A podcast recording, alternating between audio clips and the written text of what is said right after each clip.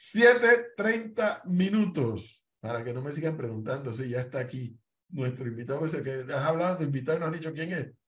Ya está aquí en comunicación con nosotros el expresidente de la República, don Ernesto Pérez Valladares. Presidente, buenos días, bienvenido, como siempre. Muchísimas gracias, buenos días a todos. Bien. Oiga, presidente, y si quiere omitir un comentario sobre lo que estábamos diciendo, bienvenido. Hombre, profesor, sí, a mí se me ocurre decirte que eh, la civilidad no significa que uno no pueda saludar a un adversario. Es decir, yo creo que lo primero que tenemos que saber es que podemos ser adversarios políticos, tener diferentes formas de pensar, pero no tenemos por qué ser enemigos a muerte. Es decir, esto creo que quizás eh, la declaración del señor Lombana y lo que ha causado mucho encono es decir que tenemos los dos el mismo propósito. Sí, eh, obviamente. Yo creo que esa fue una equivocación de él y que bueno, esto no quiero, no ha querido rectificar. Yo creo que hubiera podido eh, decir simplemente que eh, se equivocó, que no fue lo que quiso decir, o en fin, o aclarar el asunto y se acaba. Pero bueno, así, así somos los, los panameños. Yo recuerdo, y aprovecho para reiterarlo una vez más, yo recuerdo la noche en que Ernesto Pérez Valladares ganó las elecciones como candidato a presidente de la República y cuando le dice a los periodistas, yo mañana me voy a reunir con alguien, y cuando dijo alguien, yo lo estaba viendo, digo, se va a reunir con Monseñor Magrat seguramente, mañana me voy a reunir con Ricardo Arias Calderón, yo, como dice Condorito, plop, me caí de espalda, yo, ¿qué? Voy a, yo voy a llamar a Ricardo rápidamente, y sí, sí, me, ya me habló y me dijo, va a venir mañana a mi casa, yo, adversario político. Claro. Pero Motivaciones de Pérez Valladares para hablar con Arias Calderón ese día, él las habrá explicado, las ha explicado, mejor dicho. Así es. Bueno, yo, nosotros sabemos que nosotros estamos tratando de construir un propósito unido que por lo menos eh, tuviéramos un objetivo de país que pudiéramos compartir desde nuestra perspectiva política. Y además, yo quería decirle a Ricardo que tenía la intención de pedirle a alguno de sus amigos, colaboradores, copartidarios, que formaran parte de mi gobierno. Y quería decirle particularmente el tema de José Antonio Sosa, que como tú sabes fue un connotado demócrata cristiano y que yo quería que fuera procurador, para dar la certeza de que no iba a haber una persecución ni una venganza política por las cosas que habían pasado entre los diferentes grupos en la sociedad panameña.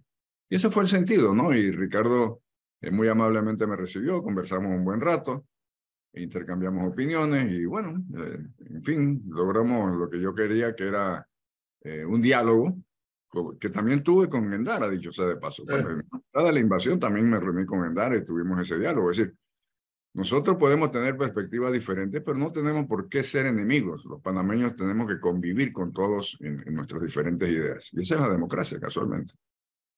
Oye, presidente, yendo al, a lo actual, tengo que decirle la historia. Yo recibí una llamada de una fuente demasiado seria que siempre me ha dado muy buena información y me dijo, está pendiente o está atento porque todo parece indicar que el candidato a vicepresidente de la República de José Gabriel Carrizo podría ser el expresidente Pérez Valladares. Yo dije, ah, no, yo no veo eso. Ya él se sentó en la silla, ya que no, no, hombre, no. Eso, un lado del cerebro me dijo no, pero la verdad sea dicha, y Gonzalo decía la importancia de elevar el, elevar el debate. El otro del cerebro me dijo, oye, pero cuidado, porque frente al hecho que todo parece ser cierto, Martinelli va a tratar de ser candidato. Vamos a ver si lo logra ser candidato. Él, y es un expresidente de la República. Martín Torrijos ha anunciado, y anda, baby, las reuniones este fin de semana, ha anunciado que va a aspirar a ser candidato a presidente por el Partido Popular y es un expresidente de la República. Y yo digo, bueno, y si Pérez Valladares es candidato a vicepresidente, pues vamos a ver a tres expresidentes. Dice Gonzalo, elevando el debate. Esa está en la ecuación, presidente. Yo puedo con muchísimo gusto ayudar a elevar el debate político sin ser candidato absolutamente a nadie, mucho menos vicepresidente. Yo tomé la decisión de no, de no entrar en la contienda política eh, electoral y me mantengo allí. Yo no, yo no tengo pensado de ninguna manera eh, además que no me lo han ofrecido, ni se van a atrever a ofrecérmelo porque saben que mi respuesta va a ser no. Ni se van a atrever. Esas son especulaciones, profesor. Yo no sé quién inventa esas cosas, pero eh, son totalmente infundadas y no hay ninguna, ninguna justificación ni ninguna razón por la cual eso pueda tener algún grado de veracidad. Pero a ver, expresidente, le pregunto, ¿será por un tema de ego? Con todo el respeto. Es decir, a ver, es que yo, yo, yo, llegué, yo llegué a ser presidente de este país. A lo mejor puede ser eso. No, ojo, y, y, eso está perfecto. Todos tenemos un, cierto ego como, como ser humano, pero la, la, consulta es, yo llegué a ser presidente de este país, transformé en cierta medida lo que es Panamá a lo que es hoy en día. Yo no estoy para ser segundo de nadie. Uno pudiese pensar así. No, a mí no me molesta ser asesor, ayudar, eh, eh, tratar de explicar mis puntos de vista. Lo que no quiero y no tengo ningún deseo de tener la responsabilidad de ir al trabajo todos los días. Ya yo soy un hombre de 76 años, eh, con mi vida completa, una familia extraordinaria, estoy disfrutando mis nietos, próximo espero tener bisnietos. O sea, yo estoy en, otro, en otra esfera de mi vida, en otra parte de mi vida que no tengo necesidad ni deseos de participar en el tema electoral. Ayudar con mucho gusto. En lo que crean que yo pueda ser útil, sin tener compromisos de trabajo. Es decir, yo no aceptaría ninguna vicepresidencia, no aceptaría ser ministro, por supuesto, de nada, pero sí puedo, con mucho gusto, reunirme con ellos, ayudarlos en lo que pueda, darle mi opinión, darle mi perspectiva, tratar de orientar por lo que yo creo de ser un objetivo de país, pero hasta allí. Ahora, opinión que le quiero preguntar al presidente Pérez Jadare, quien fue secretario general del PRD ganó las elecciones para presidente de la República contra todos los pronósticos luego de una invasión. Cinco años más tarde gana las elecciones del PRD, liderado por Ernesto Pérez Valladares. Y el escenario que ve Pérez Valladares del partido PRD al día de hoy, luego de haber conocido ese partido por dentro, ha cambiado tanto el PRD que lideró Pérez Valladares al PRD que estamos viendo hoy. Déjame decirte, profesor, que yo creo que el PRD que fundé con el general Torrijos, yo soy el número 6 inscrito en ese partido, y el PRD que nosotros reorientamos después de la invasión y que volvimos al carril de lo que originalmente era, no tiene absolutamente nada que ver con el actual Partido Revolucionario Democrático, que se ha convertido en un partido tradicional, en un partido electorero en un partido que no tiene mayores discusiones internas, en un partido cuyos organismos internos no funcionan adecuadamente, en un partido cuyos dirigentes tienen sus propios intereses que no necesariamente coinciden con los intereses nacionales, ni tenemos un objetivo claro de cómo actuar hacia adelante con, con las perspectivas del país. De manera que yo siento prácticamente cero vinculación con, el, con la actual dirigencia y con el actual partido me mantengo allí porque creo que debo desde adentro tratar de hacer un cambio. Pero déjeme decirle algo, yo lo dije no ahora, yo lo vengo diciendo hace varios años, cuando me di cuenta que se había asaltado el Comité Ejecutivo Nacional por los diputados. Yo no tengo nada en contra de los diputados, simplemente que no me parece que siendo ellos diputados de la República deben tener el control del partido político que tiene otra perspectiva. Desde entonces vengo diciendo lo que yo creo que era un error, me parece que era un gran error político el que la, la cúpula del partido nuestro y de otros partidos eh, fuera dirigida por diputados que tienen sus propios intereses y tienen sus propias características. Luego, eh, evidentemente, se ha convertido en, en un feudo.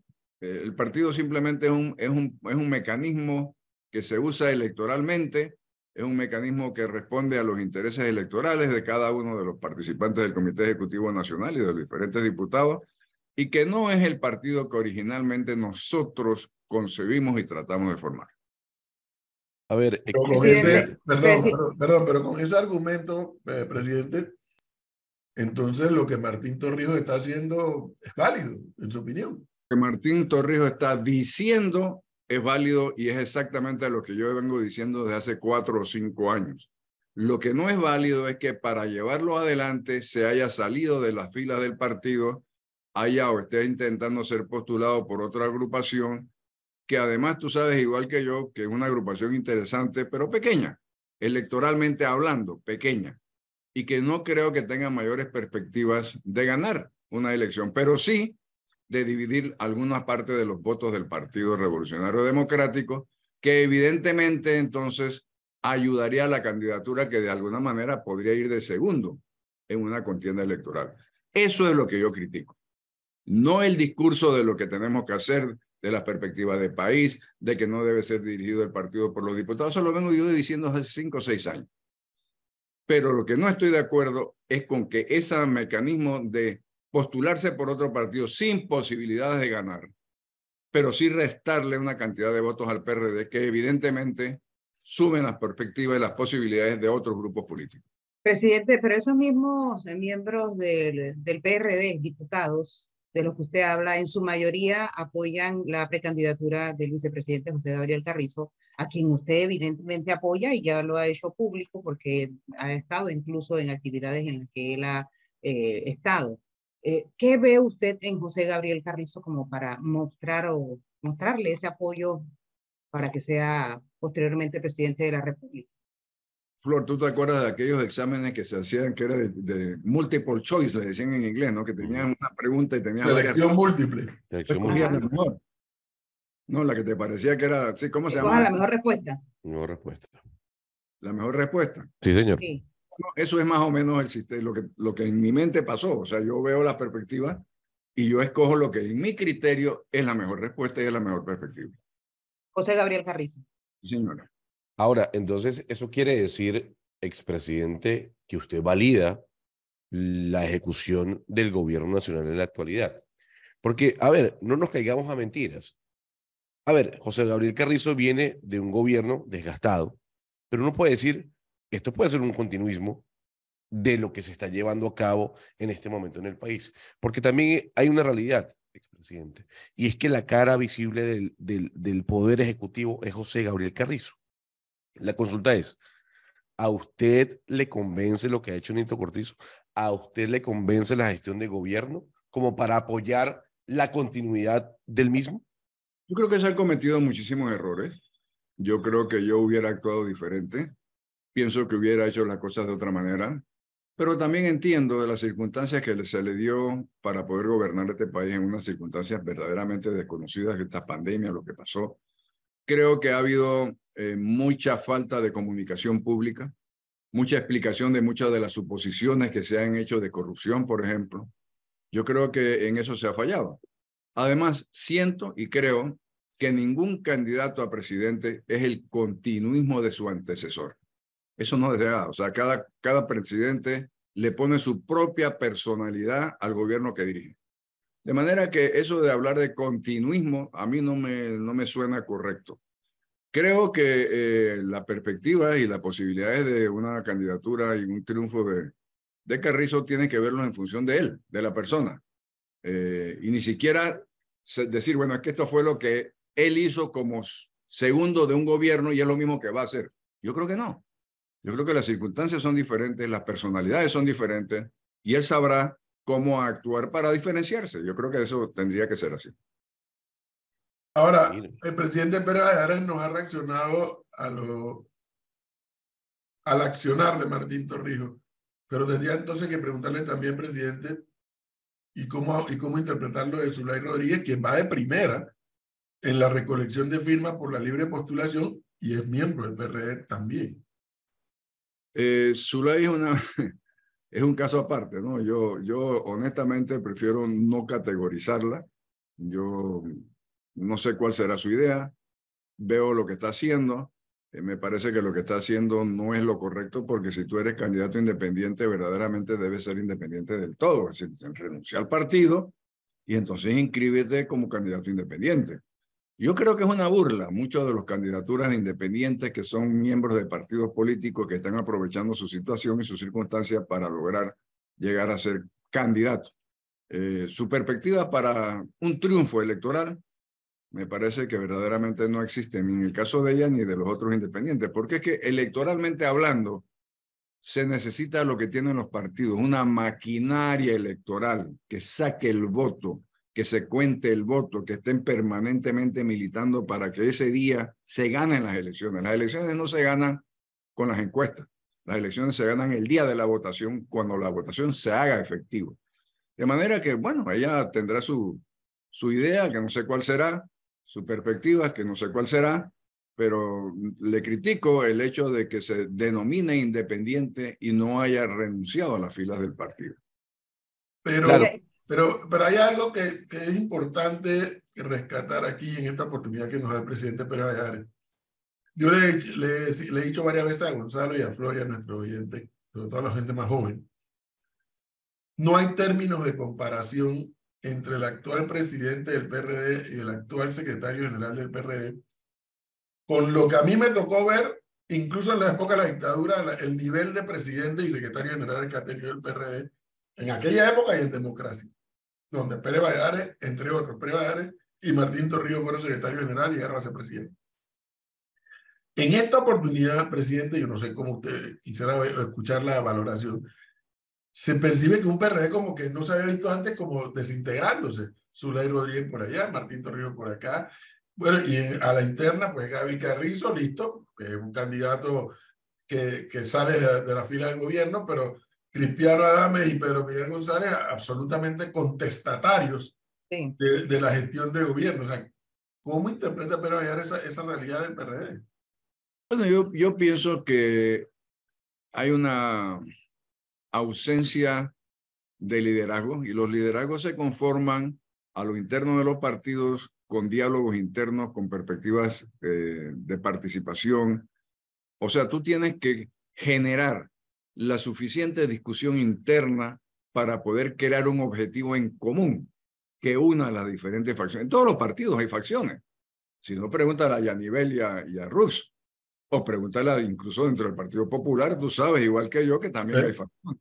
Es decir, en todos los partidos hay aspiraciones personales que se convierten en facciones de expresión. Eso, eso es perfectamente normal dentro de la democracia. Lo que tiene que hacer un liderazgo que pretenda llevar el partido a gobierno es generar la discusión interna que pueda generar un proyecto, que pueda generar una perspectiva de país que pueda unir a todos.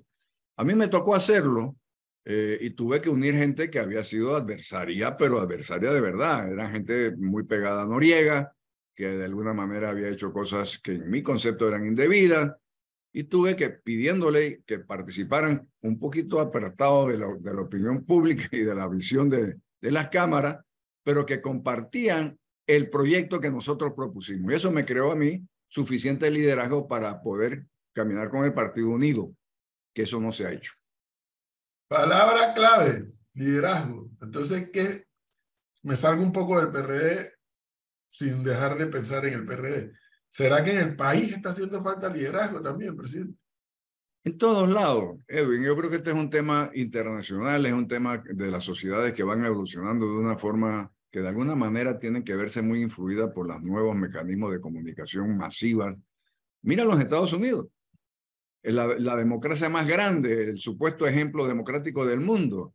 ¿Cuáles son las perspectivas de ese país? Un señor que es presidente, que bueno, es criticado por su edad, un señor que mañana lo van a enjuiciar, lo van a llevar a juicio por su actuación, y dentro de sus partidos hay cada uno, nadie que yo te pueda decir que, que tiene un liderazgo marcado, como lo hubo quizás en el pasado. De manera que si eso pasa ahí, pasa en Francia, pasa en España, mira todo lo que está pasando en España. Es decir, eh, los liderazgos no se están consolidando porque hay quizás demasiada opinión generada por los medios eh, internet, por los medios públicos, ¿no? Por la por el internet, por, por WhatsApp, por Instagram, por TikTok, por no sé qué y no sé cuánto. No sé si eso es parte del problema de construir liderazgos unificados. Pero ahí yo, yo, yo me le meto al rancho, expresidente, porque yo creo que parte de esa falta de liderazgo viene dada por la falta eh, y la carencia que han tenido los partidos políticos y la política tradicional en todo el planeta. Cuando uno empieza a revisar quiénes han llegado al poder en América Latina, uno empieza a darse cuenta que los outsiders, esa figura mesiánica, está apareciendo fuera de las estructuras políticas de cada una de las naciones.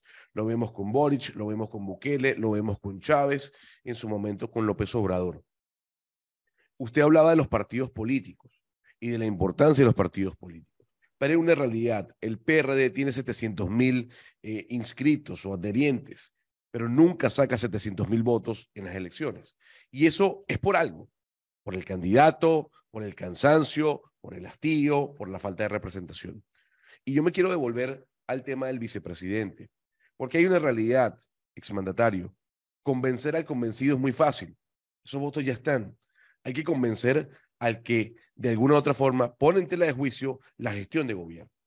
¿Cómo usted, que está ayudando al vicepresidente a llegar al Palacio de las Garzas como primer mandatario, puede convencer de que lo que va a pasar con Gabriel Carrizo no es lo que está pasando con Nito Cortizo? Eso no es problema mío. claro, pero usted es asesor. No, no, no, perdóneme, yo no soy asesor. Yo simplemente doy, doy mi opinión cuando me la piden. Yo no tengo ningún cargo ni de encuestista, ni de asesor, ni de gurú, ni mucho menos. Yo soy simplemente un expresidente con experiencia que si alguno de mis compañeros me pide mi opinión, la doy. Pero yo no tengo forma de, asegurarle a nadie, eh, vamos a caminar por este camino. Yo no tengo los mecanismos, los instrumentos para crear y generar una política de mi partido. Eso lo tienen, los dan en otras manos.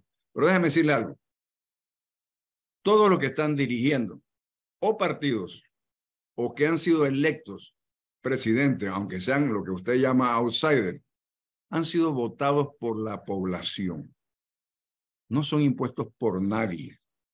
Entonces, yo creo que debemos reflexionar un poquito sobre el grado de cultura política que tienen las sociedades, sobre el grado de información que se hacen para poder votar, para poder escoger un, ciudadano, un, ciudadano como presidente de la República. Y allí es donde está el tema. Las democracias presuponen un grado de formación política y cívica de la sociedad, que en muchos casos no la tenemos.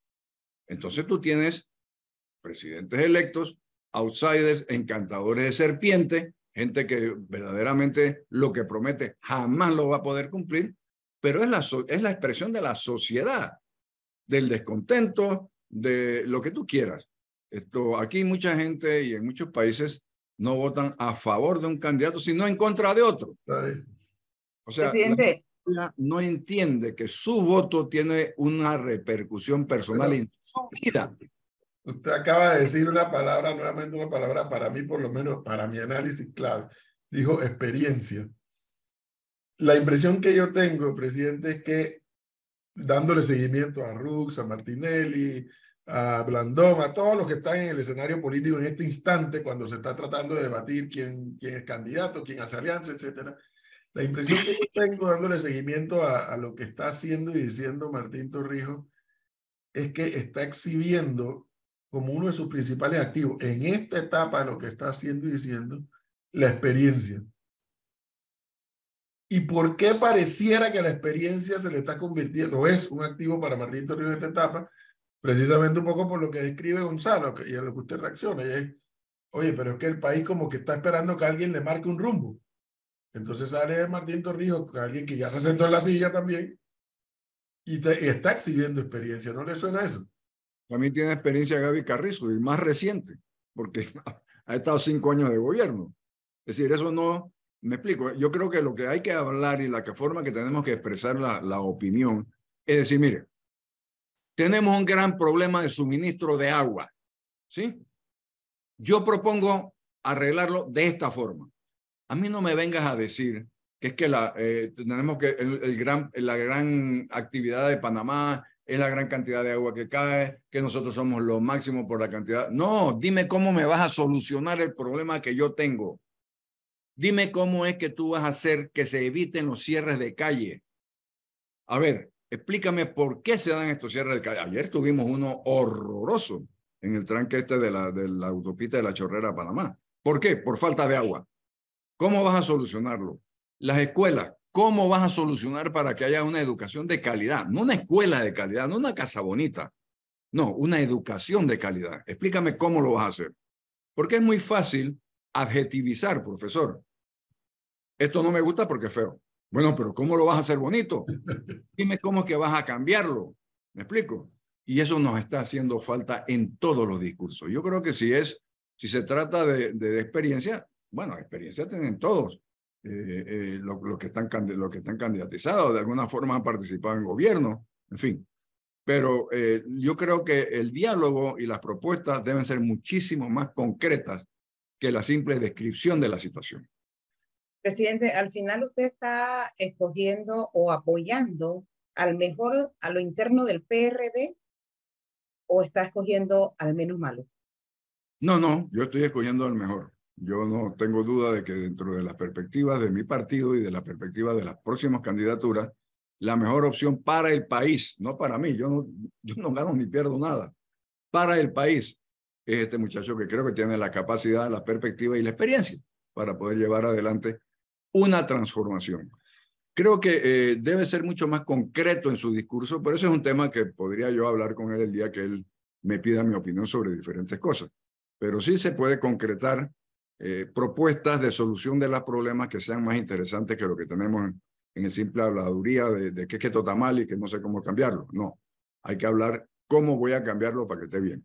Pero entonces hablemos un poco de lo que sería el gobierno, ya que usted lo conoce mucho mejor que nosotros, expresidente, porque hablábamos con, con Martín Torrijos la semana pasada y conversábamos un poco si, si él llegase a ser presidente, ese péndulo ideológico de Panamá sería el progresismo, como lo estamos viviendo en este momento, se mantendría en el centro.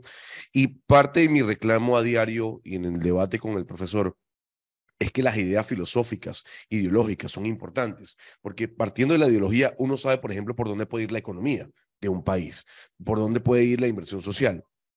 En este caso, si hablamos de, de, José Gabriel Carrizo, él a dónde va, hacia dónde va, qué es lo que busca, ideológicamente hablando, porque su partido, el PRD, ideológicamente hablando, está más a la izquierda que al centro a la derecha.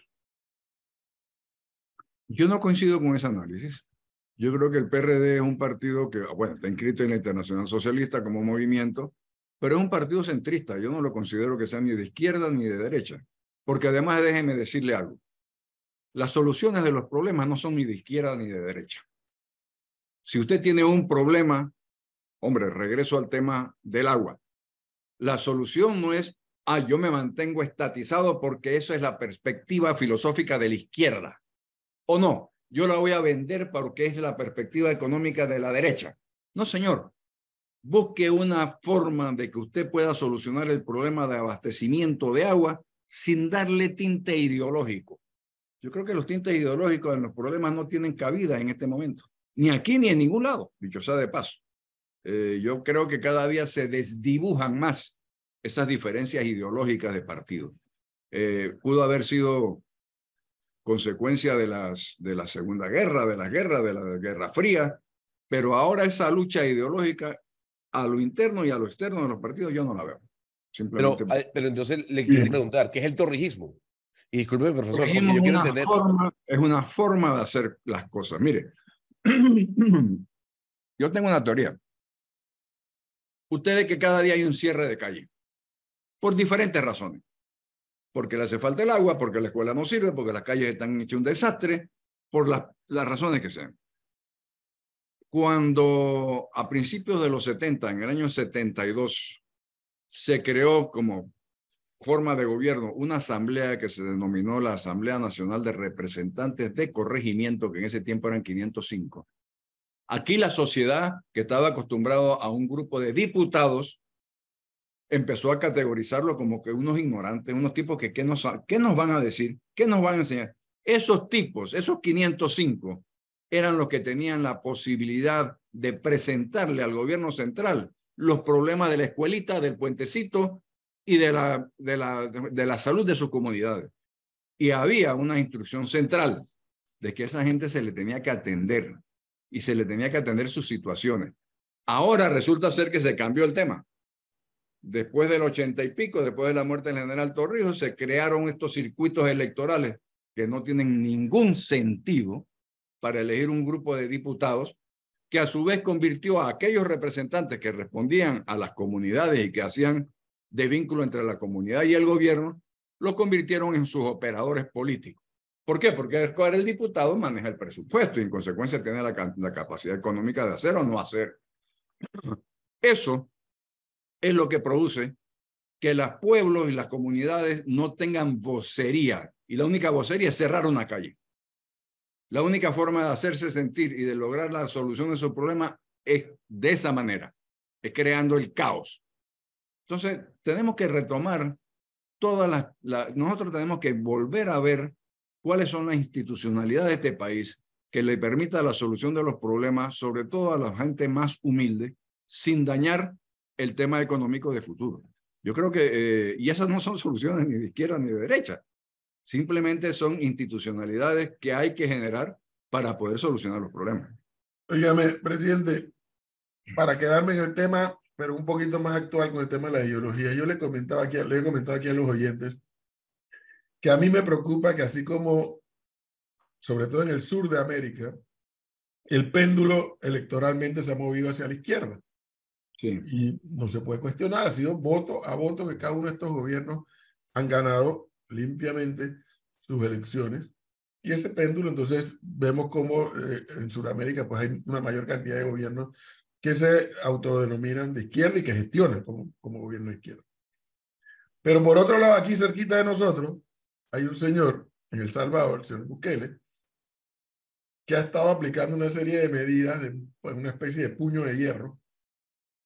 Y yo le comentaba aquí a los oyentes y aquí en la mesa de trabajo que mi preocupación ahora es que frente a la pérdida del discurso de los grupos que se denominan de derecha en la región, la región latinoamericana, ahora que vienen una, una serie de procesos electorales, ya en Guatemala salió uno, Guatemala ya hay un, un señor apellido Arzú, creo que es hijo de uno que fue presidente, esgrimiendo las tesis de Bukele y de que si ellos ganan van a aplicar el puño de hierro y van con el tema de la seguridad. Ustedes saben, por lo vivió, el tema de la seguridad pública es algo fundamental en una sociedad. O sea, la gente quiere saber que vive en paz, que no le van a robar, que no se tienen que estar escondiendo en sus casas. Eh, ¿Qué opina Pérez Valladares de que esa teoría y práctica del presidente Bukele comienza a ser esgrimida por candidatos del centro o de la derecha en sus respectivos países de Latinoamérica. Profesor, yo pienso que tanto Guatemala como El Salvador, el caso de Bukele como Arzú, creo que es el candidato que usted está hablando, eh, tienen una sociedad muy diferente a la nuestra. Eh, nosotros en Centroamérica quizás somos de los, de los privilegiados en el sentido de que no tengamos estas manifestaciones de las famosas eh, bandas, ¿no? las bandas de las maras que llamaban en El Salvador, que han llegado, si los, los informes que uno lee de prensa del Salvador, es que hay 40 mil personas asociadas a las maras que están en la cárcel. Entonces tú entiendes que el problema que tenía El Salvador, que tiene El Salvador y que posiblemente tiene Guatemala, es totalmente diferente al problema que nosotros como sociedad podemos tener. Nosotros tenemos unas pandillas usualmente relacionadas a la droga o a la, a la pelea por, por los campos de droga que no han llegado, que no han crecido a ser punto de, de hacer, hacer lo que hacen, lo que hacían en El Salvador, por ejemplo. Que en El Salvador ya dejaron de ser ni siquiera distribuidores de droga. Eran los chantajistas de los barrios. Si para tú tener seguridad en tu casa o en tu negocio, tienes que pagarle a este grupo. Y ese grupo es el que se encarga de cobrar y de, o sea, son mini estados dentro del estado, una locura. Yo no estoy alabando ni criticando lo que está haciendo ni el señor Bukele ni la perspectiva que está haciendo Arzú, porque Arzú está hablando de pena de muerte. Sí. Está hablando de pena de muerte, es decir. Pero más allá. Sí, sí, incluso más allá. Pero ese es producto de la desesperación y de la descomposición social que hay en esos países. Eh, Panamá no tiene la cantidad de la gente migrando hacia los Estados Unidos por la desesperación que aquí no se consigue trabajo para contener una vida saludable. ¿Sí? Estos países sí lo tienen. Entonces, son, son, son circunstancias diferentes. Cada cual, como decía el general Torrijos, cada pueblo tiene su propia aspirina, ¿no? Y yo creo que eso no se aplica generalizado ni se aplica ideológicamente a nadie. Yo creo que simplemente son respuestas a los problemas sociales de, de, cada uno de los países. Pero qué curioso que, que, el presidente Petro haya caído en un debate con Bukele, ¿no? cuando la, los problemas de seguridad pública en Colombia pues son reales, no, no, no son sí. ficción. Yo acabo, de venir de, yo acabo de venir de Colombia y con el que tú hables le echa la culpa de todo a Petro, que evidentemente no es así, evidentemente no es así, pero bueno, la, las sociedades buscan excusas para no aceptar sus propias responsabilidades. ¿no? Expresidente, lo cierto del caso es que quien llegue al Palacio de las Garzas eh, en 2024 se va a encontrar un país económicamente muy golpeado, con una deuda pública muy alta eh, frente al Producto Interno Bruto, con un, em, un Estado fortalecido, eh, grande en cuanto a la cantidad de funcionarios que hay. Y hay que tomar ciertas decisiones. Yo le voy a hacer tres preguntas y espero que me pueda responder sí o no, que eso es lo que yo busco, porque aquí no puede haber tintes grises, sino es sí o no. El expresidente le recomendaría al señor Gaby Carrizo aumentar la edad de jubilación, ¿sí o no? Sí, claro. Muy bien. El expresidente le recomendaría a Gabriel Carrizo una reforma tributaria, ¿sí o no? Sí. Muy bien. Y por último, ¿el expresidente le recomendaría a José Gabriel Carrizo privatizar el IDAN? No.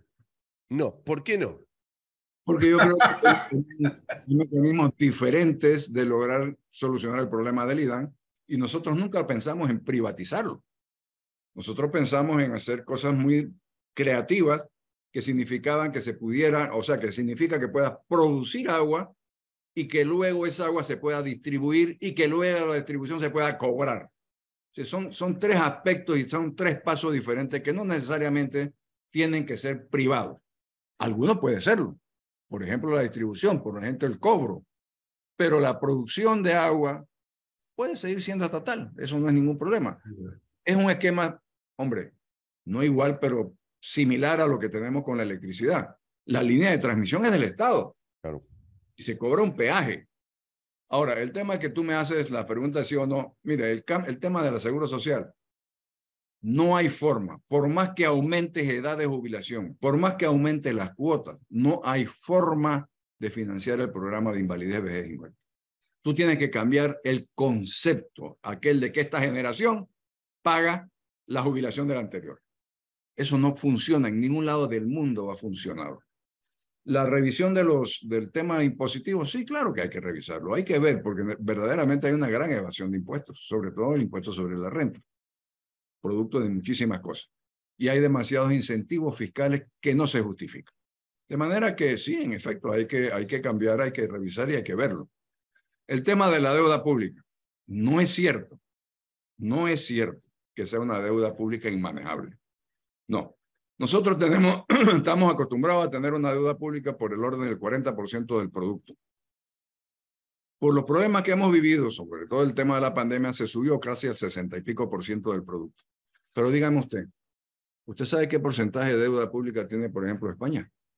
Claro, pero a ver, expresidente, pero es que ha ido, y Japón, por encima del 100%. Pero es que no podemos pero es que ahí donde vamos. Es que no podemos comparar. Dígame no, ¿qué país ¿Qué país paga su deuda pública en totalidad? No, no absolutamente ninguno. o sea, la deuda pública es un tema de perspectivas y de porcentajes. No es un Por tema supuesto. de... Por supuesto, pero hay que, hay que ser claro. Eh, eh, rápidamente, profesor. No es lo mismo comparar la economía española o japonesa con la panameña. Y eso es lo que quiere decir nosotros, es... Nosotros, estamos creciendo al 6-7% y hoy al 1 al 2. Eso es la realidad. Por supuesto, pero... Esas son las comparaciones válidas, no las imaginativas pero no podemos quedarnos únicamente en el crecimiento económico. Ojo con eso. Es otro tema. Usted me está hablando de crecimiento y de deuda pública. Yo estoy hablando de lo mismo que usted está hablando. Ahora, si usted me está hablando de distribución de ingresos, de distribución de riqueza, esos son otros temas. Oiga, presidente, le hizo el día a Gonzalo. Sí. Le hizo el día porque tributaria, sobre todo. contésteme sí o no. Creo que usted es el único que le ha querido responder sí o no. Está bien hay que perder. Yo digo las cosas que, que siento y pienso. Le hizo el día, le hizo el día. Oiga, finalmente, en el minuto final, para repetir la palabra, eh, presidente, el país se aboca, o el país va a ser testigo, mejor dicho, de todos los movimientos políticos en función de el cronograma que establece el código electoral. Y bueno, habrá, no se sabe cuántos candidatos van a haber finalmente, no se sabe si habrá alianzas. Aunque lo mencionó tangencialmente hace un momento, me gustaría terminar esta entrevista con esa reflexión. ¿Qué, qué tendremos que hacer los panameños para no votar por el menos mal? Tenemos que aprender a votar, profesor. Usted se acuerda, usted que es profesor y que sabe la historia, cuando originalmente se dan los primeros pasos de las democracias griega, por allá romana, no todo el mundo votaba. No todo el mundo, ¿Cierto? Votaba aquel, en algunos casos, que tenía propiedad. ¿Por qué el que tenía propiedad? Porque es que tenía algo que arriesgar. Su voto, de alguna manera, arriesgaba su futuro. Aquí nosotros nos hemos educado, nos hemos creado, hemos vivido con el tema de que yo voto en contra. Yo voto porque este no me cae bien. Yo voto porque voy a, porque sí, porque ya este me conoce, voy a ver si el otro me da algo más. Y esa perspectiva nos llevaba en muchísimos casos a, a, elegir a un presidente como el doctor Arnulfo Arias, que Dios lo tenga en la gloria, que recogía el mal, el mal sentido de la sociedad, es decir, el, el sentirse mal, frustrado, él lo recogía muy bien, lo expresaba muy bien y lograba el gran apoyo. Y esa misma gente que votaba por él, a los pocos meses, a los pocos, iba a la misma institución que hacía de, garante, que hacía de, de, juez supremo, a la Guardia Nacional, a pedir que lo sacaran. De manera que, nos, ¿qué quiero decir? Quiero decir que no sabemos votar, que no hemos aprendido a votar, que tenemos que tener más conciencia cívica, que tenemos que saber que nuestro voto afecta no solamente al país en general, a mí en particular. Mi voto, lo que yo emito, me va a afectar a mí, para bien o para mal. Entonces tenemos que empezar a discernir mejor, a ver cómo es que vamos a votar bien, no votar sentimentalmente, votar inteligente. Presidente Ernesto Pérez Valladares, muchas gracias por habernos dado este tiempo, muy amable. Un saludo y que tengan un lindo día.